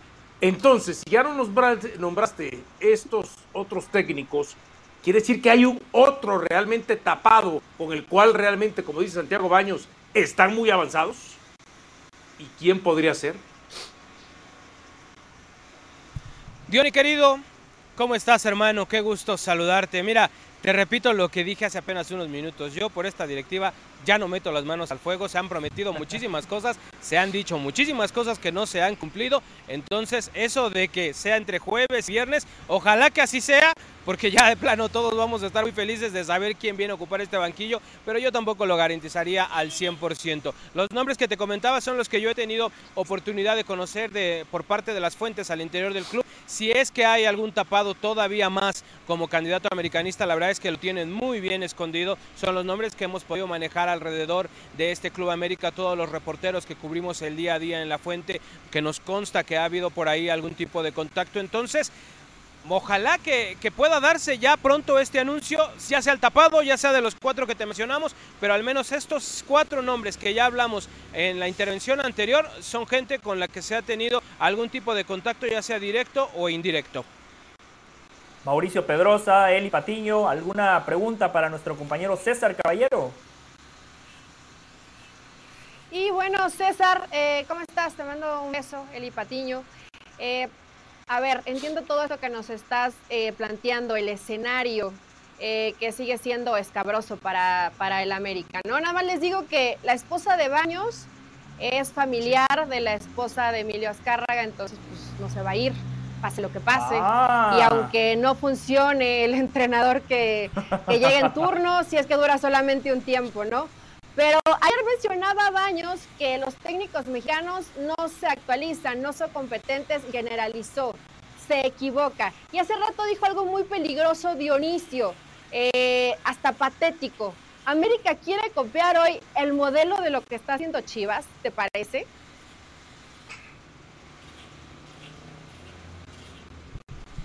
Hola Eric, ¿cómo estás? Qué gusto saludarte. Yo creo que si no copiar, creo que sí lo que ha hecho el Guadalajara, pues de alguna manera le siembra las esperanzas de que se puede apostar por alguien que no conoce la Liga MX, que va a tener su primera experiencia en el fútbol mexicano, pero que con un buen trabajo, con un buen plantel y con una armonía de trabajo te puede entregar resultados desde sus primeros días en la Liga MX. Ahora, no todos los casos son iguales. En Chivas resultó muy bien el tema de Belko Paunovic, pero eso no te garantiza que el que traigas a una estratega que no conoce la Liga MX se va a entregar los mismos resultados que te da Paunovic en el Guadalajara. Incluso podría ser también una apuesta desastrosa. Todas las apuestas tienen dos bandos, la de que sale bien, la que sales ganando o la que sales perdiendo y podría desatarse la hecatombe de la que veníamos hablando en las intervenciones anteriores. Seguramente va a ser una apuesta arriesgada por parte del Club América si algo no sé si tendríamos que aplaudírselo, pero sí tendríamos que destacarlo, es que se quieren atrever a algo nuevo, podrían sin ningún problema recurrir a alguno de los técnicos del carrusel eterno de fútbol mexicano, que ya los conocemos, el Chepo, Romano, bla, bla, bla, todos esos, pero se van a tratar o van a intentar de atreverse a hacer algo nuevo con todos los riesgos que esto conlleva. Desafortunadamente el América no es para experimentar, en el América hay que entregar resultados y si te vas a arriesgar a poner a un técnico que no conoce la Liga MX es porque sabes perfectamente que vas a tener que asumir todo lo bueno o malo que se, que se derive de esa apuesta. De acuerdo, el América no es para experimentar. Aquí algunos compañeros César decían, no, si llega qué bueno, porque así vamos a ver sangre. Para el show, para el morbo sería fantástico. Mauricio Pedrosa, ¿alguna pregunta para César? Yo honestamente creo que le damos demasiado valor a la mano del entrenador. Por eso no le voy a preguntar nada al entrenador. Hasta con Santiago Solari, que no tenía experiencia en México, y hasta con el Tano Ortiz, que era un técnico de inferiores, el América jugó muy bien. Y el América se quedó un par de pasitos de ser campeón. Acá lo importante son los jugadores. En el plantel, vea Tigres. Tigres la temporada pasada pasó por tres técnicos. Está bien, no estoy diciendo que no influye nada. Pero Tigres que hizo altas y bajas, cuando encontró una media alta le alcanzó para ser campeón. Así es que yo voy más bien al tema de la configuración y la construcción del equipo, de los jugadores. ¿Qué le falta a este plantel, César? Ya fue oficializado Kevin Álvarez. Está bien, lateral derecho ni te hace ganar títulos ni te hace perder títulos. ¿Dónde está el América? En la contratación de jugadores y qué tan de la mano va con el hecho de no tener entrenador todavía.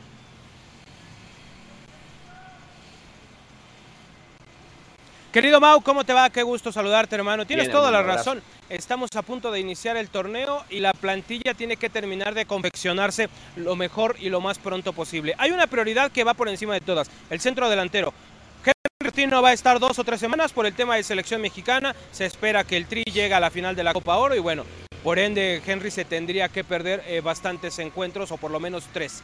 La segunda prioridad es el tema de un mediocampista que acompañe a Diego Valdés o que sea un recambio para Diego Valdés. Lo que me han dicho es que hay un nombre que les gusta mucho, Benjamín Galdames, un nombre que está en este momento con ah, la selección sub-23. América ya se acercó a sondearlo. Vamos a ver si es que pueden hacer algo. Con el tema del centro delantero está también ahí cerca o al menos en el radar el Luca Martínez Dupuy, otro hombre que también está en la selección mexicana sub-23 disputando el Maurice Raveló. Ha tenido acercamientos con este par de elementos. Vamos a ver si en algún momento pueden llevar a buen puerto este tipo eh, de interés. Ellos dos son de Bragarnik, César. Y la tercera, ellos, la que quizás tiene menos prioridad en este momento. Galdames, Galdames eh, y, el, y el chico eh, Dupuy no son de Bragarnik. No lo sé, Mau. Creo que Dupuy sí. Dupuy creo que sí. No lo sé, Mau, no me gustaría mentirte, no lo sé. No sé si estén con Bragarnik, pero sí es un hecho de que, es un, son dos chicos que les agradan y que son dos chicos con los que ya se han acercado a sondear su entorno, si les gustaría, sus condiciones contractuales.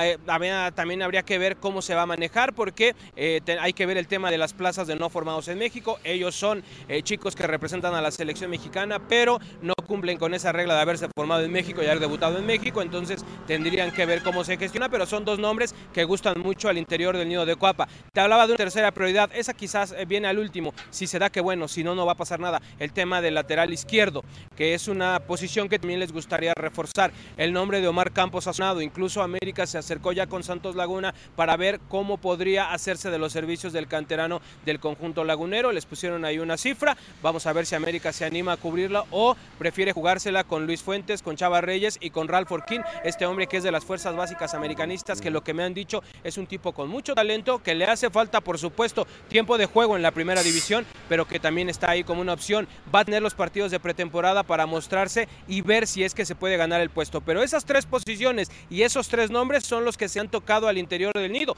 Vamos a ver cómo avanzan las negociaciones en los próximos días. César Caballero, muchísimas gracias por toda la información. Si hay humo blanco, usted tiene las puertas abiertas de Jorge Ramos y su banda. Un fuerte abrazo y muchos éxitos.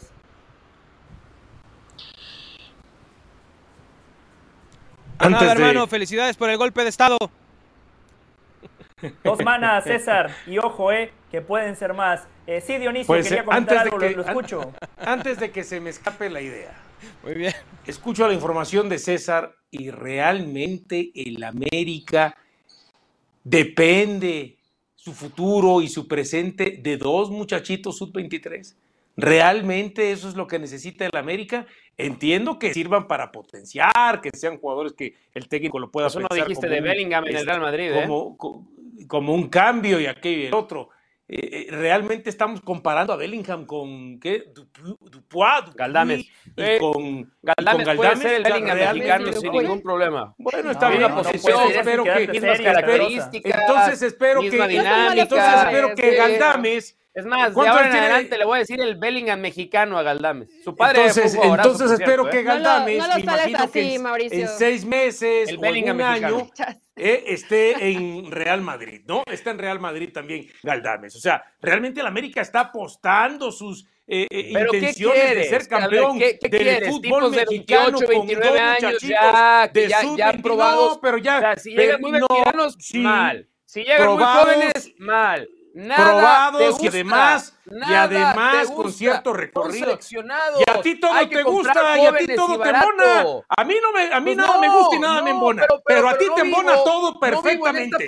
Clarito te embona todo. Mal. Te gusta que te embone todo este perfectamente. Mundo en el que hay que criticar, ¿Eh? pegar, Entonces, pegar, pegar, no, pegar. No, pero si eres peor. Bien, si para todo criticas y para todo pegas. Para todo criticas y para todo pegas. Entonces, hablando y regresando al tema que nos atañe, no es posible que América esté pasando sus intenciones de ser campeón en dos muchachitos de sub-23. Es que la América vaya por Neymar. Ese problema es de Santiago Baños. Lo peor de tu Pero hablarme de sub-23 para venir a apuntalar o fortalecer el equipo realmente se me hace. Pero ¿quién te gustaría, Dionisio? ¿Quién te gustaría? ¿Quién te gustaría? Porque si no te gustan estos dos. No sé, lo que te puedo. A ver, como dicen por ahí, no sé, ya deja no sé hablar, lo que quiero en mi vida, pero pelota, sé lo que hombre, quiero. Ya deja hablar. Bueno, pues deja de interrumpir ya. tú también, deja de pues interrumpir. Deja ya, pues porque no de dejas de hablar. No, suelta pues la deja de interrumpir. Rato, hombre, Cuando tú dejas de interrumpir y deja que, deja que la gente acabe la idea, en ese momento bueno, te dejaré tienes, A ver, tienes 20 segundos para acabar. Venga, dale, acabe. dale, dale, ya dale. Ah, muy bien. Dale, gracias. porque te mueres Nadie por hablar. Dijo, dale. Porque lo peor de tu comentario fue esto. Lo, peor de tu, lo mejor de tu comentario fue tu apariencia. Te ves muy bien hoy. Muy, muy bien. Pero lo peor de tu comentario es cuando dices, el América va a poner su, su futuro, el América va a poner sus esperanzas. Su presente y sus intenciones. Sí. El, equipo está, el equipo está armado, son refuerzos. Vienen a reforzar. No, son, no, no, son incorporaciones más que refuerzos. Incorporaciones, no refuerzos. Vienen son a incorporaciones, no refuerzos. Refuerzos son los que llegan a ser titular Mira, de un yo no me enojo cuando a que llegan puedes interrumpir sin problema. A mí no me molesta, a mí no me molesta que interrumpas. Bueno, pues a mí tampoco, ¿eh? Muy, muy pero sano. también cuando, pero cuando te metas en el cruce, aguántate. Cuando te metas en el cruce de palabras, aguántate. Aguántate que te metas en curso yo no me estoy quejando, Ahí, no me estoy quejando. Ni estoy con Al contrario, nunca, ni estoy soy dándole la bienvenida al debate Bueno, constructivo. yo también. Yo, que en mi caso bueno, un poco espero que sea porque constructivo. tengo que destruir espero las, que sea las, constructivo porque que hasta el momento de decir. ni una mezcla de cemento he visto por ahí a- para que sea Estos vienen a constructivo. reforzar y son chicos que tienen un gran futuro y te parece una mala idea. Bueno, por favor, no es nada más está bien, reventar por un gran reventar. futuro, es pero una no- gran idea traer estos dos No, no, pero jugadores. yo no los estoy Gran reventando idea. a ellos, yo estoy reventando No, a la no, directiva no, de la no, América. no, no, no, Estoy no, reventando los a la directiva de la América, no estoy reventando a estos muchachos. Estos muchachos tendrán todo el talento, pero no son, no son refuerzos, esto ya tiene rato, Dionisio, y más allá de los nombres, ya hace un buen rato que América no trae tal vez grandes nombres, que es lo que seguramente le gustaría a los americanistas, ¿no? O, o algo muy No, pero no de o grandes la bomba mediática. Pero ya desde hace rato no lo hacen. Una, dos. Bueno, y si estás viendo que la fórmula no está funcionando, La Eli, ¿para qué restricción lo sigues que haciendo? tiene, que no, ¿Para qué lo que sigues no me- haciendo? para todo lo, para todo lo mal que hace Baños, el que no caiga en este juego sucio de promotores con Bragarnik me parece maravilloso. Bueno, si puedes darle Está paso bien, pero ha a traído gente 50 joven, jugadores a gente y nueva, 40 qué bueno. jugadores se han ido sin pena ni gloria y se ha gastado 100 millones de dólares. Entonces, en lugar de traer 50 jugadores, Ah, que bueno, traiga dime, 20, dime el que directivo que, muy haga compras perfectas. Es difícil. Ah, bueno, pero tampoco que haga la Tiene que mayoría de- de, adaptarse, de que se van. que Eh, por eso, si te funciona el poder 25% entender la del forma de 75% juego. que estás contratando, algo está mal, Eli. Discúlpame, si lo quieres tú justificar, si lo quieres solapar, está bien. Yo te estoy no, dando no argumentos, no estoy hablando cualquier cosa. Pero me refiero a que estamos pidiendo algo que ya desde hace rato no pasa. Ese es el Bueno, problema, pero que sabemos que no está y bien. Además, y además, Cuando el América tiene un título en seis años es que no está bien algo. No, Dionisio quiere animar en el América. jugadores O sea, con buen si no viene no te garantiza Berratti, que te si vayan no viene Neymar y. No Sergio el Ramos Pachuca no que sirvió. trabaja bien las fuerzas básicas. Dionisio No, quiere no, que no, la no. columna vertebral sea que traigan a Sergio Ramos, a Berratti y a Neymar, los tres desechos del Paris Saint-Germain para el América, es lo que quiere Dionisio. Perfecto. Pero ya no lo excelente, necesita sí, porque ya tiene al Bellingham mexicano. Yo estaba convencido, yo estaba convencido que Santiago Baños iba a tener las horas contadas, pero con esa información que nos acaba de dar Eli, donde claramente la meritocracia no entra en juego, donde como siempre los acomodados se terminan perpetuando en esas sillas importantes del fútbol mexicano simple y sencillamente porque conocen a alguien que tiene peso, que tiene plata y que tiene poder y no necesariamente por sus decisiones. Santiago Baños, 12 torneos, ¿eh? ya van 12 torneos y un solo título. Para todos los recursos que le han dado, me parece que le tenemos que exigir un poquito más. De esos refuerzos, yo creo que son jugadores complementarios que el América los va a ir llevando de a poco. Claro. Nadie puede esperar que con esos chicos el América dé un salto de calidad. Puede ser, ¿eh? Después el fútbol es impredecible. Pero el fútbol José, nos ha enseñado que muchas cosas pueden suceder. Cuando trajeron Sí. al cabecita Rodríguez, que triunfó con Cruz Azul, que venía de un pasaje terrible en Arabia, viene, tarda un torneo y se adapta y comienza a jugar mucho mejor. ¿A qué me refiero? Por más que Dionisio quiera grandes nombres o garantías, no hay jugador que sea una garantía. No, yo quiero tiene que llegar, nombres, tiene yo que ponerlo en el entrenador y tiene que ver si funciona o no funciona. Porque si no se vuelve muy difícil. ¿Cómo haces una apuesta diciendo, este sí me va a funcionar y este no? Por supuesto que hay cartuchos quemados y que Baño se ha equivocado, como el caso de Jonathan Dos Santos. Pero no ¿Cartuchos? todo lo que ha llevado ha sido No, malo. Jonathan Dos Santos, Insurra, Insaurralde, eh, Giovanni Dos Santos, este, El Oso González. Madrigal, El el Mono Zuna, eh, Sergio ¿cómo? Díaz. No, no, no, no, no, no, no, no, no me, no, no, no me hable Qué de buen debate, Si vamos pero a hablar, tenemos que hacer de la pausa. 40 que le han salido mal. por Dionisio favor. estaba feliz con su debate, pero vamos a hacer la pausa y regresamos con más. Dionisio, jugadores como Saludos, soy Cristina Alexander y esto es Por Center ahora. Las Águilas del la América tienen a un nuevo refuerzo. Se trata de Kevin Álvarez, el lateral, que es el primer fichaje de la América rumbo a la apertura 2023. El exjugador del Pachuca se coronó recientemente como campeón de la Liga MX con los Tuzos en la apertura 2022, donde fue pieza importante para el título. El equipo Sulcrema anunció a través de sus redes sociales la incorporación del lateral con el siguiente mensaje. Comienza el vuelo de un nuevo águila en Cuauhtémoc. Odell Beckham Jr. está oficialmente de regreso después de tener su primera práctica con su nuevo equipo, los Ravens. Es la primera vez en 16 meses que OBJ atrapa un pase, ahora de la mano de su nuevo mariscal de campo, Lamar Jackson. Después del entrenamiento, el receptor abierto dijo, se siente bien sentirse que si lo necesito puedo arrancar a correr ahora, puedo arrancar corriendo. Ha sido un viaje largo en esta ocasión al diamante porque el venezolano José Altuve tuvo una noche memorable con los Astros ya que llegó a mil carreras y se une a nombres como los de Craig Biggio, Jeff Bagwell y Lance Berkman en ser los únicos jugadores de Houston en llegar a mil carreras más. Además, José Abreu pegó dos hits, Martín Maldonado tuvo un jonrón el número 100 de su vida en una noche exitosa para los peloteros latinoamericanos de los Astros que ayudaron con la victoria del 6 por 1 ante los Nationals. No se pierdas por Center todas las noches a la 1 a.m. del Este, 10 p.m. del Pacífico. Esto fue Sports Center ahora.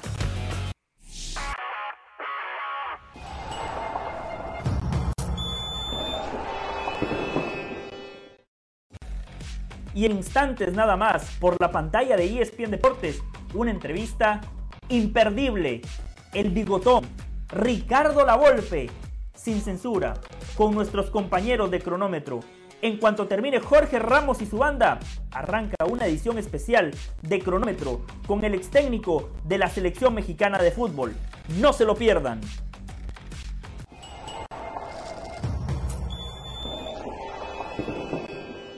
Mauricio Imay, el hombre que le hace sombra a la selección mexicana de fútbol. Tenemos que hablar de ese partido trascendental que mañana México jugará ante Estados Unidos en Las Vegas. Pero Mauricio, tengo que preguntarle por el equipo de su corazón, por ese equipo que mueve las fibras, las Águilas del América. Usted que tiene muy buenos contactos, usted que siempre está hablando con los directivos, con entrenadores, ¿qué sabe del próximo técnico de las Águilas? Mauricio, bienvenido.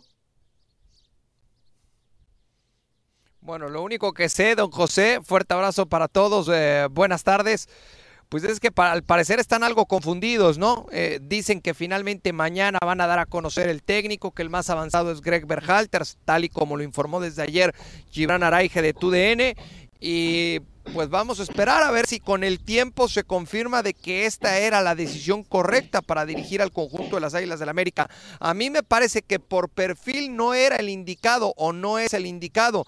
Veremos primero que lo hagan oficial y pues una vez que empiece a trabajar, bueno, pues si logra conseguir un éxito que ya es obligatorio para el conjunto de las Águilas del América, un título por el tiempo que ha pasado. Tengo que coincidir plenamente, para mí tampoco es el idóneo. Después el fútbol nos ha enseñado que muchas veces esos entrenadores que no eran el plan A, ni el plan B, ni el plan C, terminan teniendo muy buenos eh, resultados, como Scaloni, ¿no? Lionel Scaloni a ver, Lionel Scaloni no estaba en la lista de candidatos para dirigir a Argentina. ¿Cómo, Dionisio? O como Paunovic. o como Paunovic. Pero yo destacaba lo de Scaloni, ¿no? Porque, a ver, eh, Argentina quería a Simeone. Simeone dijo no. Pochettino les dijo que no. Con Gallardo coquetearon, pero nunca hubo una oferta. No tenían dinero. Todavía le debían al Tata Martino. Entonces dijeron, Scaloni está libre, listo, fue parte del proceso anterior, le vamos a dar la oportunidad y Scaloni ganó la Copa América que Argentina no ganaba desde 1993, Scaloni ganó la Copa del Mundo que Argentina no ganaba desde 1986. Por eso dice Dante Pansieri, el fútbol es la dinámica Mire, don José. pensado. Sí, sí, sí, Mauricio, lo escucho.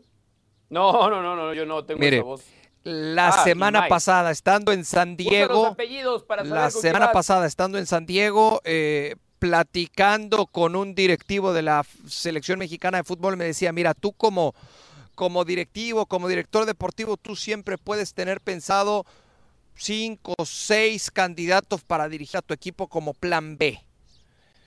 El tema es que por una o por otra esos candidatos se te pueden ir cayendo y a lo mejor al que traes no está dentro de esos cinco ideales y con ese termina saliendo campeón. Así es el fútbol. De repente con el, con el menos pensado encuentras los mejores resultados y el mejor funcionamiento. Totalmente, totalmente. Mauricio, Mauricio May, ahora sí metámonos en el partido de mañana. ¿Ya tiene el 11? ¿Ya maneja un posible 11? ¿Por dónde pasan las dudas de Diego Coca? No un once confirmado, José, sí una base de lo que va a ser el once del día de mañana.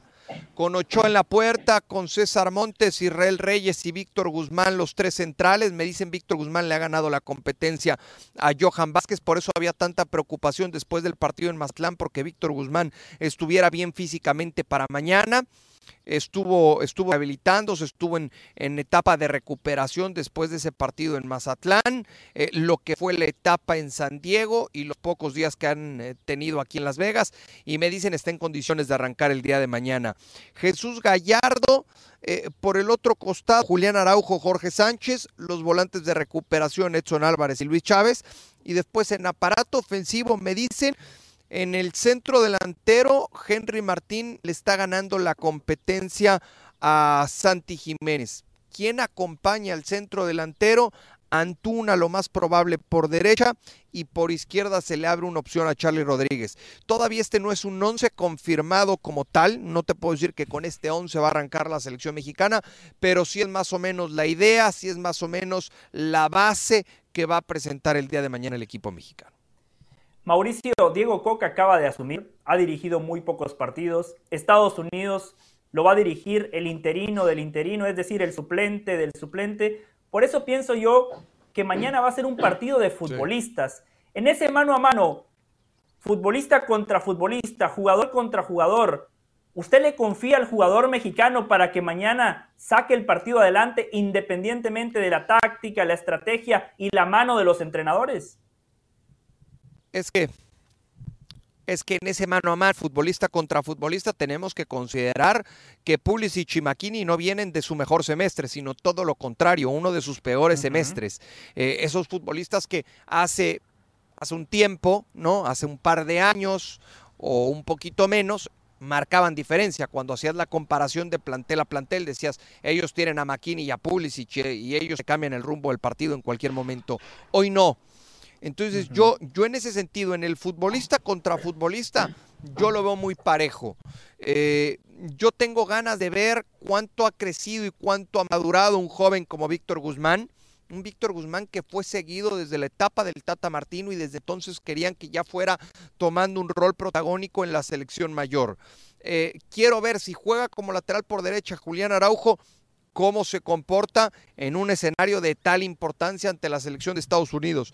No tengo nada que verle a Gallardo, no tengo nada que verle a Edson Álvarez y a Luis Chávez, me parece que está más que confirmado y comprobado lo que estos futbolistas te pueden entregar y lo mismo los del aparato ofensivo. Yo sigo creyendo que para el equipo mexicano por derecha en ataque, Uriel Antuna sigue siendo la mejor opción que tiene el técnico nacional. Pedrosa. Eh, tocayo, Tocayo, eh, yo creo que, a ver, futbolísticamente están muy parejos porque así como los jugadores de Estados Unidos, muchos no vienen de tener un gran semestre en sus clubes, pero tampoco tenemos, fuera Santi Jiménez a lo mejor, pero tampoco es que el fútbol mexicano pueda presumir de enormes semestres y enormes actuaciones individuales de sus futbolistas. El mejor jugador sigue, siendo Luis Chávez, ¿no? Sobre todo si, sobre todo si no va a ser titular Santi Jiménez, que es a donde quiero llegar, no va no va a arrancar el partido. A ver, déjame te hago la pregunta y ya después te, te extiendes. ¿Por qué le está ganando la carrera Henry Martín a Santiago Jiménez? ¿Qué ventajas tiene Henry Martín sobre Santi Jiménez en este momento? A ver, sin haber platicado todavía esto con el cuerpo técnico, con gente llegada a la selección, a mí me parece que el factor diferencial para que Diego Coca tome esa, e, e, esa decisión puede ser la ventaja la ventaja, la, la, experiencia, perdón. La experiencia ah, que sí tiene hoy por hoy Henry Martín y que quizá todavía no tiene eh, eh, en selección nacional Santi Jiménez. Ahora, ojo, eh, a mí me dijeron cuando arrancó esta semana y pregunté por esa competencia y por la decisión tan complicada que tenía Diego Coca respecto al centro delantero y me dijeron, a ver, arranque Henry o arranque Santi, en algún momento del partido vas a ver al otro. Es decir, los dos delanteros van a tener minutos contra Estados Unidos, ¿eh? ¿Y al mismo tiempo? ¿Puede ser que vean minutos al mismo tiempo los dos delanteros, Mauricio? No. No, eh, eh, eso, a ver, a ver, eso lo dudo. Ojo, si por ahí vas perdiendo 2-0 al 60 y tienes que quemar todas las naves y te queda poca vida, pues a lo mejor sí, sea una opción. Este, pero en el, en el plan original, en el plan ideal, no, no es verlos al mismo tiempo. Vi gesticular a Eli, adelante Eli, la escucho. No, digo, el, pensar un poco, ir imaginando, lo, seguramente la, la, chamba que estará haciendo Coca en muy poco tiempo, porque la realidad que han sido horas para trabajar con esta selección. Eh, Mauricio, en el tema anímico, que creo que es algo que seguramente también preocupa al entrenador, el liderazgo en la selección mexicana, porque este partido, además de que tienes que jugarlo bien, tiene que haber ese extra de convencimiento para poder vencer a la selección de los Estados Unidos. ¿En quién va a recaer? Y dejamos de lado a Memo Ochoa porque está en la portería y ya sabemos que es el, el hombre de mayor experiencia, ¿no? Pero dentro de la cancha, ¿en quién? Te saludo con mucho gusto, Eli. A ver, mm, qué buen tema, qué buena pregunta, ¿no? Y, me parece que este es un tema para desarrollar de manera muy interesante. ¿Por qué? Porque eh, yo estuve escuchando durante mucho tiempo que venga el cambio generacional, que se vayan los viejos, los viejos ya no corren, Héctor Herrera es displicente, eh, Moreno ya no da. Muy bien, el técnico ya cumplió con ese cambio generacional. Moreno está de vacaciones, Guardado no volvió, Héctor Herrera está en Houston y, así le vamos sumando a futbolistas de experiencia. Pero mañana, mañana se necesita de carácter, de rodaje. eh, es de esos partidos en donde, híjole, no, no me quiero imaginar el escenario, pero por supuesto que hay que tenerlo en la cabeza. Yo estoy convencido y casi puedo asegurar que si mañana el equipo mexicano al 60 lo va perdiendo 1-0, la gente en la tribuna se le va a voltear, la gente en la tribuna va a venir con ese famoso grito que está castigado y ahí no sé cómo van a responder ciertos futbolistas. Mañana creo que es el partido ideal para que algunos de ellos se, se- se titulen, ¿no? Salgan de ahí graduados y digan, estamos para jugar en selección mayor una Copa Oro, una Copa América, una Copa del Mundo, un partido amistoso en Europa. Estamos para, estamos para grandes batallas. Mañana me parece que es el mejor escenario. Respondiendo tu pregunta, si tenemos que quitar a Memo Ochoa de esta ecuación, yo te diría, en, en quien tiene que recaer esa responsabilidad es en Edson Álvarez. Edson Álvarez me parece que, que- que tiene que ser mañana ese líder, ese, ese futbolista que si en algún momento el equipo lo va perdiendo, se encargue de levantar eh, a, a los compañeros, de levantar la cara, de ponerle pecho. eh, en el primero que pienso es en, en Edson Álvarez, más allá evidentemente de todo lo que te puede aportar desde la portería Guillermo Ochoa. Escucho a Imai con esa descripción y ya quiero que el partido arranque. ¿eh? ¿Qué partidazo vamos a presenciar mañana? Estrada, o, o- o mejor dicho, Diony King, porque así le dice Imai. En el saludo, Mao, a ver, eh, King. y ojo, eh, eh, así como Sí. esperamos que estos, este cambio generacional, los, los chavos respondan, también hay que decirlo, con Guardado, con Moreno y con este Herrera, también Estados Unidos nos ganó tres partidos y solamente se le empató uno en el Azteca. Entonces, Claro. si pensamos que, si Sí, pensamos que a lo mejor el, el día de mañana No, y se le ganó, ellos, se le ganó. ¿no? No, pero se le ganó una Y- final. se puede hacer falta. No, pero se le ganó una Uy, final. Qué pero- mérito, qué Se le ganó pero final. los últimos cinco partidos Uy, no le hemos ganado. Qué triunfazo. Con todo y estos, este, esos bueno. jugadores que mencionaste. Ahora, yo te bueno, quiero, a bueno, ver, no me quedó claro. Si, Eh, si a eso sí. vamos, con otra generación también nos eliminaron en una Copa del Mundo. Sí. Mm, Entonces, con ellos o sin ellos, la falta de liderazgo no, ha habido en su totalidad. A ver, en- a ver si te alcancé a escuchar mal o yo eh, eh, dijiste que adelante va Antuna por derecha y Charles Rodríguez por izquierda o yo me equivoqué y me perdí algo. Sí, a ver. No, no, no, no, no. eh, sé, sé dónde saltó la duda y a mí me saltó lo mismo cuando me lo contaron. Yo ahí todavía no, no estoy tan convencido de eso. Lo que sí es una realidad es que Diego Coca en los últimos partidos nos ha presentado un 3-4-3 bastante engañoso. ¿Por qué? Porque lo que hace Diego Coca es que en esos dos futbolistas que en teoría van por fuera, pegados a las bandas, y que por lo mismo no se ha sentido cómodo Antuna y que por lo mismo no se ha sentido cómodo Ciel, porque no juega contra la raya. Y, esos dos futbolistas se sienten cómodos jugando contra la raya, ¿no? Eh, yendo de afuera hacia adentro. Y lo que le pide Coca a los futbolistas en ataque es que utilicen más los carriles interiores para dejarle la avenida por fuera a los carrileros que le Carrilero, gusta claro. Coca que jueguen a la misma altura que los volantes de recuperación y de ahí para adelante, ¿no? Que sean carrileros. Y entonces, si pensamos en esos dos futbolistas que tienen que ir por dentro, le encuentro cabida a Charlie Rodríguez dentro del 11 titular. No, ¿Y qué, qué habías dicho de para- la línea de tres en el fondo? Perdón, eh, José, una, porque me Sí. quedó. Le va ganando Visto- Víctor Guzmán a Johan Vázquez. ¿Quiénes serían los otros dos? Que no alcancé a escuchar. Sí, sí. El cachorro seguro y el otro todo indica que Israel Reyes. Insisto, todavía esto no es confirmado, ¿eh? Sí. Eh. No, Imai, yo solo le quería sumar algo, ¿no? Me encanta cuando hablamos de fútbol. Eh, en ese planteamiento y en esos movimientos, lo ideal sería que los extremos, tanto por derecha como por izquierda, jueguen a perfil cambiado, porque así automáticamente el jugador siempre se inclina para hacer esa diagonal y dejarle el carril al carrilero para que se proyecte, ¿no? Eso sería lo ideal. Claro, claro, claro, porque vas de afuera, de afuera hacia adentro y entonces puedes terminar con tu perfil natural. Sí, tienes toda la razón. Mauricio Imay, una pregunta más de mi parte. Sí. Sí, dele, Dionisio, dele, adelante. No, no, era un comentario, era un comentario, dale una Pero pregunta. hágalo, hágalo sin problemas, lo escuchamos, no se preocupe. No, yo espero, yo espero que Diego Coca Hágalo no sin pena, empiece sin a, pena, Diony King.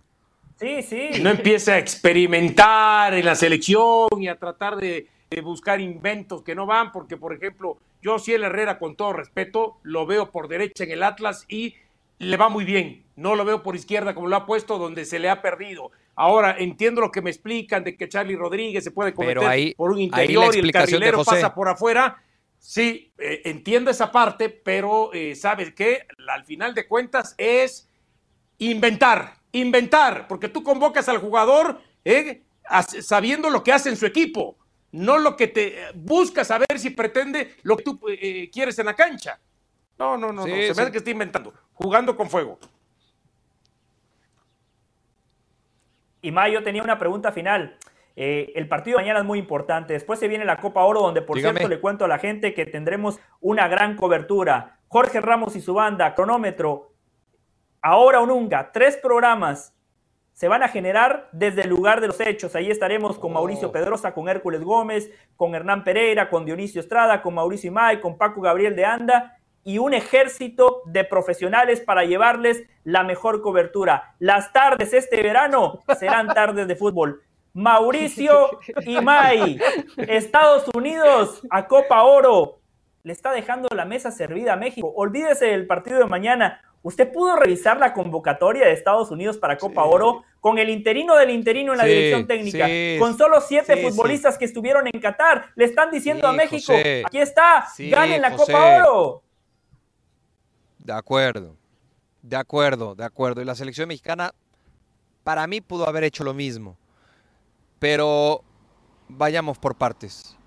Primero el de mañana, ¿no?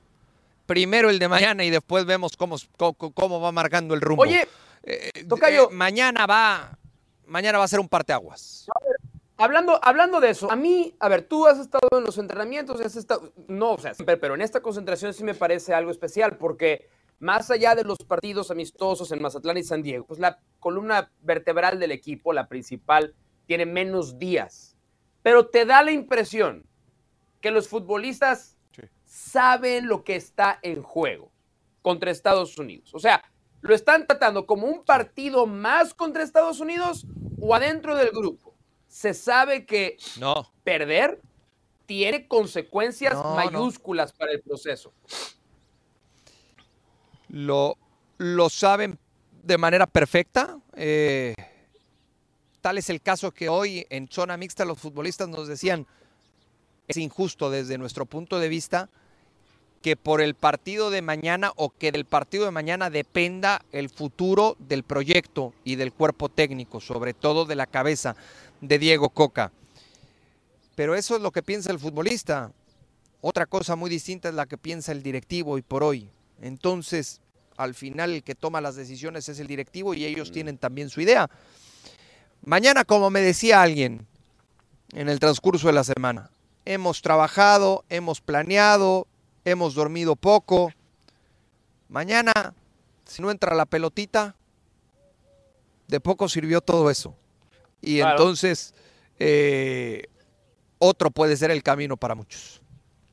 Suena cruel. pero Andas muy ligerito, Imay, andas muy ligerito, cuidando cada palabra. No sé por qué. Algo, algo, algo te traes entre manos, Imay. Algo. Pero Estás qué, pero- no lo sé. Pero qué ligerito, Algo. pero qué ligerito. A ver, pero ¿no les quedó claro? ¿No les quedó claro No, Pedrosa, eh, Patiño, No, no, no, del. Valle? ¿No les quedó claro? Porque. Diony King Yo parece lo que tengo no. clarísimo, lo tengo clarísimo. A mí me quedó es que claro, bueno, Totalmente claro. Vamos a ver, algo. que venga lo que semana pasada- venga. La semana pasada, Imay, usted me dijo mala leche cuando yo nada más le pregunté si ya estaban buscándole el sustituto a Diego Coca. Yo No. nada más le cuento, Imay, que el lunes en este programa, Elizabeth Patiño nos dijo de manera exclusiva que Jesús Martínez ya le dijo al nuevo comisionado de la Federación Mexicana de Fútbol, Guillermo Almada está listo. Espero que no tache de mala leche a Elizabeth Patiño.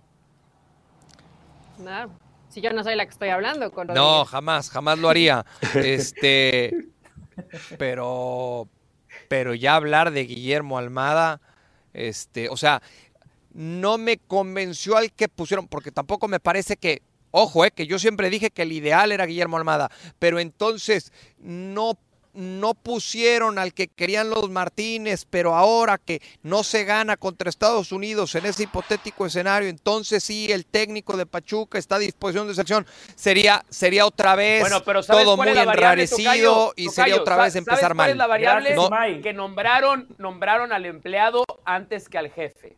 Y hoy otro Perdón, Pedrosa, perdón, Imay, nos tenemos que ir a la pausa. Muchísimas gracias, Imay, nos reencontramos mañana. Abrazo, abrazo fuerte, seguro.